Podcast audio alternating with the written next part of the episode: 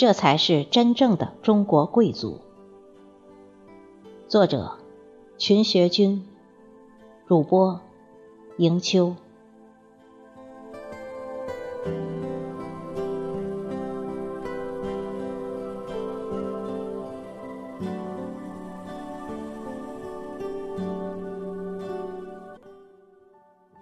北京中关村北一街和中关村北一条交界处，有一个始建于上世纪五十年代的小区。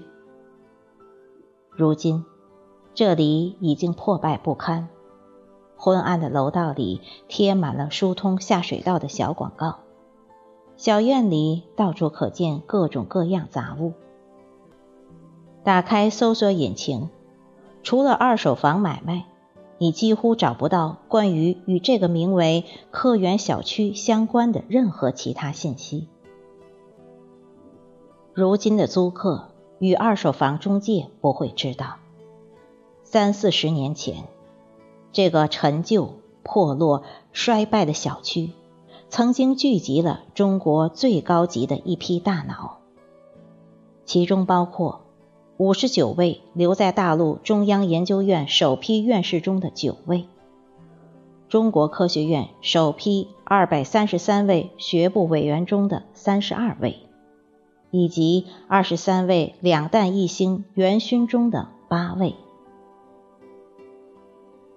这其中就包括中国原子弹之父钱三祥院士与他的夫人，中国居里夫人。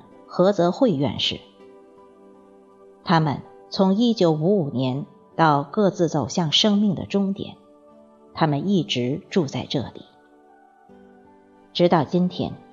钱三强与何泽慧先生的房间还跟他们生前一样，维持着五十年代刚住进来的样子，白粉刷墙，除了木地板，几乎没有任何其他装修。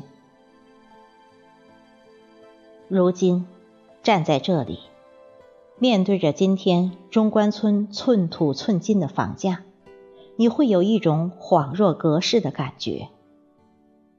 崛起的中国富人遍地，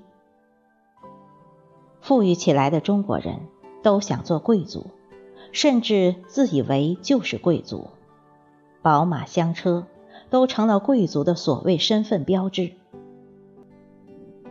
不那么富得流油的城市白领，另辟蹊径，泡酒吧，看话剧，谈村上春树，以精神贵族自居。可偏偏没有人去深究细想，什么是真正的贵族？贵族的精神何在？暴发户与贵族相距多远？在经历漫长二十世纪的历史磨难后，如果中国还有一种可以被叫做贵族的人群存在的话，那么这一间极其朴素的书房的主人夫妇，就是不折不扣的、极其稀有的中国贵族。说钱三强、何泽慧夫妇是贵族。不只是因为他们各自显赫的家世背景，也不是因为他们各自伟大的名山事业，更因为他们对于一切外在的东西、物质待遇、生活条件、俗世声望等等极端的不在意，与前者之间形成的巨大反差，几乎到了令人不可思议的程度。某种程度上，正是这种不可思议，显示着当下的中国人距离真正的贵族精神差得有多远。钱三强先生的吴兴钱家，与钱穆、钱伟长、钱钟书先生的无锡钱家，钱学森、钱永健的杭州钱家。并称吴越王钱镠在江南的三大后裔世系。钱三强先生自己则与钱学森、钱伟长并称中国现代物理学的三强。钱三强的父亲钱玄同是五四文学巨匠，伯父钱询是晚清外交重臣，伯母单士离随丈夫钱询游历日、俄、欧洲等国，历时十余年，是近代中国第一位走向世界的知识女性。至于何泽慧先生。更是出生堪称簪缨世家的名门望族，山西灵石两度何家。清朝三百年，这个家族出过十五名进士，二十九名举人。山西人讲话，无何不开科。近代以后，何家富到什么程度呢？都知道苏州有个网师园，世界文化遗产，举世闻名。可是举世恐怕都不知的，一九五零年，正是何泽慧的姐妹把网师园献给了国家。那以前，网师园是何家的私宅。何泽慧的外祖父王颂卫。是蔡元培先生的老师，外祖母谢长达是晚清苏州最有名的女教育家，振华女校创始人。这一对就是王谢家族，走出六位中科院院士。除了钱三强、何泽慧夫妇之外，还有何泽慧的姐夫葛廷穗，表哥王守武、王守觉，表姐夫。陆学善，一个家族一代之内出了六个院士，百年以来大概居无仅有。还有何泽慧的大舅王继烈，是在中国近代物理学翻译第一人；二舅王继同是王氏代数发明人；二姨王继具。是中国第一位化学女博士。姐姐何怡珍是中国第一位物理学女博士。表哥王守敬是哥伦比亚大学博士，北京大学物理系主任。表姐王淑珍是霍普金斯大学博士，与林巧稚并称“北林南王”。姐夫倪宝春是中国整形外科奠基人，表姐王明珍是密歇根大学博士，清华大学第一位女教授。表弟王守荣是中国精密仪器学科创始人。什么叫文化世家？这个才叫文化世家。然而，我想说的贵族精神却还不在于此。故事从这张照片开始的。这是一九三六年清华大学物理学系的毕业照。前排温婉的长辫姑娘，就是二十二岁的何泽慧。她是清华大学物理系最早的女生之一。后排最左边的是二十三岁的钱三强。那个时候，他们被同学们称作“金童玉女”。大学毕业后，想到日本侵华脚步日急，何泽慧与几位男生一起前往南京军工署求职，希望以自己的专业报效国家。男生们被留下了，何泽慧却被拒之门外。理由是，男生学习期满后就赶赴战场抗击侵略者，至于女生，军工署无法安排。何泽慧万般无奈，一气之下，他选择出国深造。出国前，他从在南京军工署工作的同学王大衡那里得知，德国柏林高等工业大学技术物理系的系主任曾经在南京军工署当过顾问。于是，他到德国后直接找到了这位系主任。技术物理系主任跟他见面，说这个不大可能，因为我们技术物理系是个保密的系，是不可能吸收外国人的，尤其更不可能吸收女性来学弹道专业。何泽慧据理力争说：“你可以到我们中国来当我们军工署的顾问，帮我们打日本鬼子。我为了打日本鬼子。”到这里来学习这个专业，你为什么不收我呢？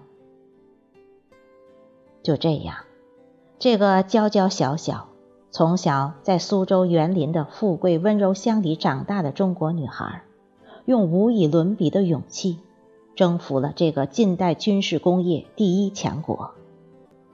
系主任就破例接收何泽慧进入弹道专业学习。这是柏林高等工业大学技术物理系第一次收外国学生，也是弹道专业第一次收女性学生。什么叫贵族？这种刚毅坚卓才叫贵族。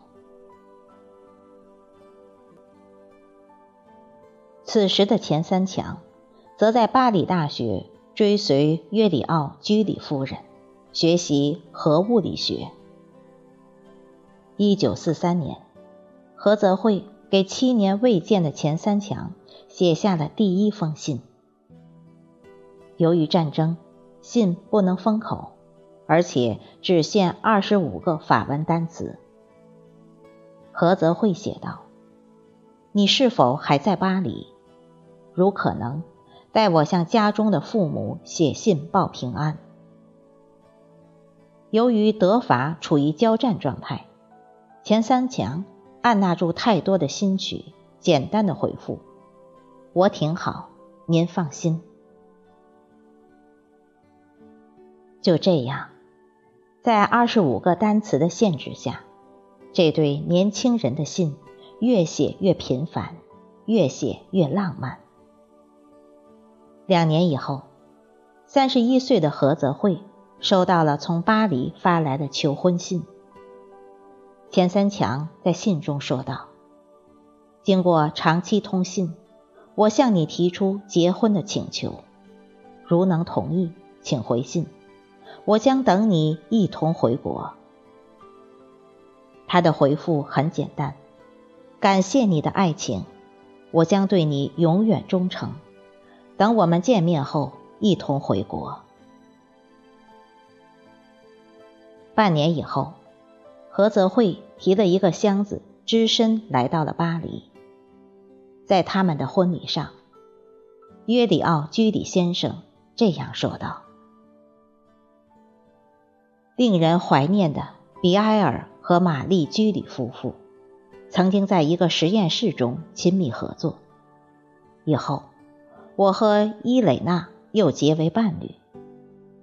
事实证明。”我们这样的结合，其结果非常之好。亲爱的钱先生，尊敬的何小姐，我们的传染病今日又传给了你们。祝福你们家庭美满，祝愿你们亲密合作，在科学事业上做出令举世振奋的丰硕成果。终其一生。钱三强、何泽慧相濡以沫，彼此砥砺。这一对中国的居里夫妇，实现了当初彼此许下的忠诚的誓言。什么叫贵族？这种彼此坚贞，才叫贵族。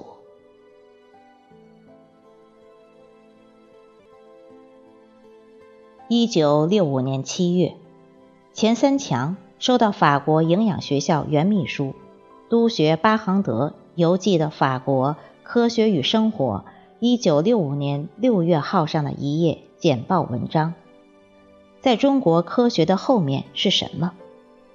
文中写道：“中国的科学研究工作是由中国科学院领导的。北京原子能研究所的领导人是曾在巴黎大学索布部学习过的物理学家钱三强博士，他才真正是中国原子弹之父。”一九六七年六月十七日，中国第一颗氢弹爆炸成功。第二天，法国法新社科学编辑塞尔日贝尔发表文章写道：“人们认为钱三强是中国的核弹之父。”同一天，英国《星期日泰晤士报》发表文章说。没有哪个国家进展的有这样快。法国爆炸第一个原子弹比中国早四年，但是仍然没有实验氢弹。关于参加这项计划的人物，外人知道很少。但是这个计划很可能是钱三强领导的。这些消息和电讯，第二天。就被转载到新华社编发的参考资料上。从此，钱三强是中国原子弹之父的说法得到了广泛的认可和传播。钱三强本人对中国原子弹之父一直持极力反对的态度。钱三强对此的态度是：中国原子弹研制成功，绝不是哪几个人的功劳。更不是我钱三强一个人的功劳，而是集体智慧的结晶。外国人往往看重个人的价值，喜欢用“之父”“之冠”这类称谓。什么是贵族？这种虚怀若谷才叫贵族。一九九二年，钱三强先生去世以后。何泽慧拒绝搬到条件更好的院士楼，就一直守着他们1955年搬进来的这套老房子。屋里的陈设也丝毫没有变动。他工作惯了，喜欢到办公室去。单位要派车，他死活不要，只愿意坐公交，一直坐到九十二岁。九十多岁的大家闺秀，中国居里夫人，每天穿着解放鞋，坐公交车去上班，常常就在单位食堂买几个馒头带回去吃。这本身就是中关村再也不会有的人文景观。九十二岁那年，何泽慧摔坏了脚，痊愈以后，单位坚持派车接送。何泽慧接受了，但要求不坐小轿车，而要坐单位的中巴，一来节约，二来可以和同事聊天。中科院院士李替备在2009年庆贺何泽慧95岁华诞的一篇文章中写道：“在何先生那里，科学研究就是探索自然的本来面目。”如此而已。权位和来头、排场和声势，以及华丽的包装，对何先生都没有任何作用。他会时不时像那个看不见皇帝新衣的小孩子，冷冷地冒出一句不合时宜而又鞭辟入里的实在话。